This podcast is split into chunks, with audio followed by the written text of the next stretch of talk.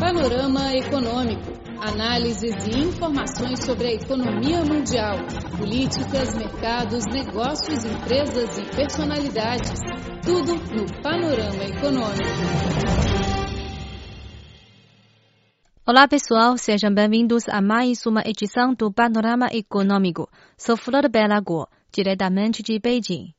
Hoje continuamos transmitindo a entrevista exclusiva com Ivandro Carvalho, professor e especialista sobre a China, da Fundação Getúlio Vargas do Brasil.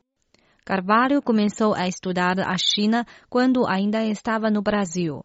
Em 2013, teve a oportunidade de trabalhar e estudar na Universidade Fudan de Shanghai, onde viveu por três anos.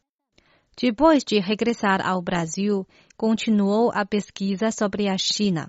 Mantém sempre uma ligação estreita com o setor acadêmico chinês e observa sempre atentamente as mudanças na economia e sociedade chinesa.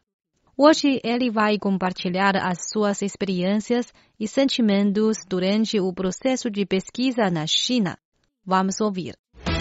Panorama Econômico, seu boletim informativo. Tenho uma curiosidade, por que você escolheu a China como direção de pesquisa? Tem vários motivos. É, e antes de vir à China, algumas pessoas me faziam essa pergunta, né? Por que a China? Veja, há uns motivos que me parecem bastante evidentes. Um deles, a China é o maior parceiro comercial do Brasil desde 2009. Tornou-se recentemente o maior investidor no Brasil. A China é a segunda maior economia do mundo. Se formos contar como contar o, o PIB em paridade de poder de compra, acho até que ela supera os Estados Unidos. De todo modo, caminha para se tornar a economia número um do mundo. E é, obviamente, também o país que tem uma presença significativa na América do Sul, na América Latina em geral. Então, só esses dados já dão razões suficientes para se estudar a China em função da presença chinesa no Brasil, na América do Sul e no mundo. E há um outro aspecto, o pouco conhecimento que se tem sobre a China. Há, uma, há poucos estudos sistemáticos a respeito da sociedade chinesa, a, da cultura chinesa, do sistema jurídico chinês, da economia chinesa, né, da própria política externa chinesa é, de maneira aprofundada aqui no Brasil. A gente, inclusive, eu estou participando até de um certo, uma articulação de professores né, para criarmos um fórum é, de estudiosos sobre a China. Pretendemos até no ano que vem organizar esse encontro. Provavelmente será em Minas Gerais. Então, tem esses objetivos é, de ordem é, de contextual, né? E tem um objetivo de ordem pessoal. A minha formação ela foi em direito, em direito internacional, é, mas também em relações internacionais. E eu quis mudar completamente a minha agenda de pesquisa. Ah, eu participava dos eventos, dos seminários, dos congressos aqui no Brasil, acadêmicos na área de direito internacional, e todos eles né, trazem uma agenda de pesquisa, os pesquisadores brasileiros, que são muito orientados ou influenciados pela agenda ocidental, pela agenda da União Europeia, pela agenda dos Estados Unidos, né? E eu, eu com o tempo fui, em alguma medida, me aborrecendo com, com essa, essa reiterada discussão de temas que se, não se renovavam. E quis um desafio para mim, um desafio de vida e um desafio intelectual. E, e a, a, escolha China estava mais que evidente, né? Então, nesse sentido, na época, eu, em 2012, eu apliquei para um programa do governo chinês em conjunto com a Organização dos Estados Americanos para selecionar 10 pessoas das três Américas. Eu concorri na categoria Senior Scholar. E fui selecionado, eu fui o único brasileiro na época, e isso, inclusive, me deu a, o argumento para pedir à Fundação Getúlio Vargas e à Universidade Federal Fluminense, onde eu sou também professor, a, a, a licença para ir morar na China e fazer minha, meus estudos lá. Isso foi em fevereiro de 2013, eu estava indo à China pela primeira vez na minha vida, sem nunca ter ido à China, E foi uma descoberta extraordinária. Foi a decisão do ponto de vista de carreira e também pessoal mais importante é, que eu tomei na minha vida. Né? E por quê? Porque isso mudou completamente. A minha agenda de pesquisa hoje é totalmente voltada para a China. Né? É, as minhas é, relações pessoais, né? fiz muitos amigos na China. E também a aprendizagem pessoal.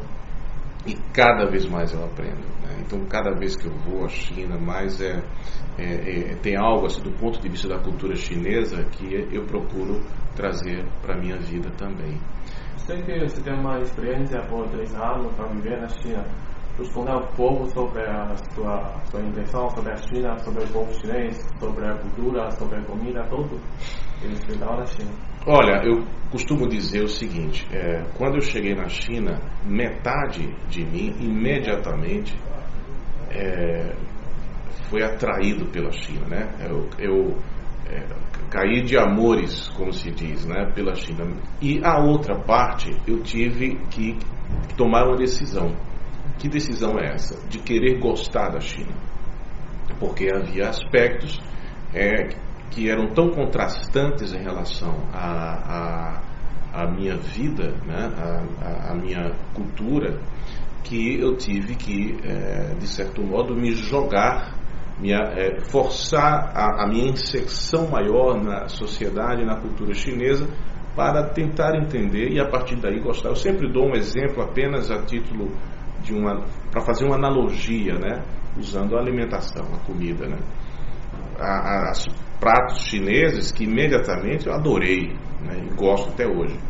E outros eu tive que provar uma vez, provar uma segunda vez, provar uma terceira vez e aí começar a me habituar com aquele sabor e, enfim, me acostumar e depois alguns desses pratos que eu não tinha muito, né, muito gosto, passei até a gostar. Então isso é um, é um raciocínio analógico. Agora, o que é, que é interessante? É, uma, é um país é que, tá, que, que, que existe para poder. Eu acho difícil dizer né, que que, que, a pessoa chega ao ponto de dizer eu conheço a China. Né? A China é um país de grande complexidade, um país gigante, com suas contradições, como qualquer sociedade. Né?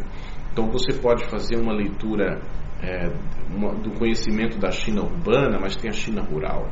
Você tem uma questão geracional, né? quer dizer, existe a China das pessoas de 60 anos de idade, mas existe a China dos jovens que estão indo cada vez mais para o exterior, né, que falam inglês, né, que tem uma propensão muito grande para o consumo e consumo de marcas, mas também é uma sociedade que é, tem as suas inovações, inclusive que, que influenciam no seu cotidiano, né? Quer dizer, o e-commerce na China é muito forte, né? Então o chinês ele vê um produto numa loja, ele gostou, ao invés de comprar na loja, ele primeiro pesquisa no celular e compra ali no celular por um preço muito mais barato. Então é, é, muito curioso isso. As, as mudanças né, com o sistema de compras do pagamento do WeChat, do Alipay, então são exemplos. Né? A, a própria a, a, a, Mobike, né, a, a, essas OFO né, de bicicleta, elas surgem quando eu volto para o Brasil.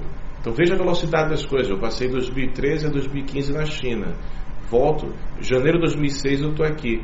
E o ano passado. Então, o ano passado, quando eu volto para a China, nas minhas idas à China, eu vejo aquela China completamente inundada de bicicletas, né? Compartilhadas. Mas o interessante é o que? A economia do compartilhamento.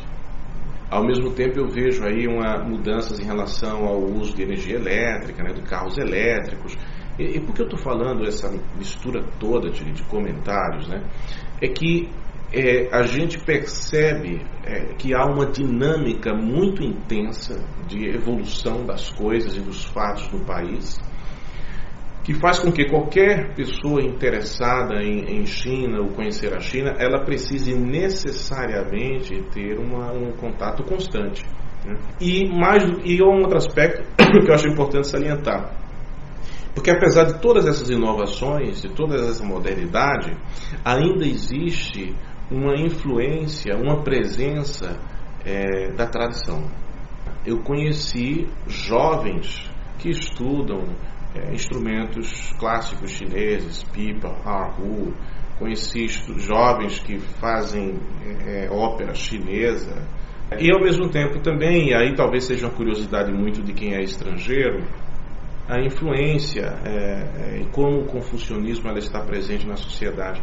O, eu me lembro bem, no período que eu estava na China, né, o presidente Xi Jinping, ele, de certo modo, ele estimula né, o estudo, estimulou o estudo do confucionismo para, para que a China prestasse atenção né, no, no, nas suas tradições, no, no pensamento chinês. E eu acho isso muito interessante, porque veja, é, eu posso estar me alongando aqui no comentário, mas eu vou encerrar esse comentário. É, a China ela, ela teve um período, né, um século de, ter sido invadida, né, um século de humilhações. Depois ela passou um século, por assim dizer, né, aprendendo o que havia de melhor, o que há de melhor no Ocidente.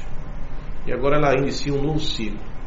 Só que ela aprendeu o que há de melhor no Ocidente sem abrir mão do seu conhecimento tradicional chinês.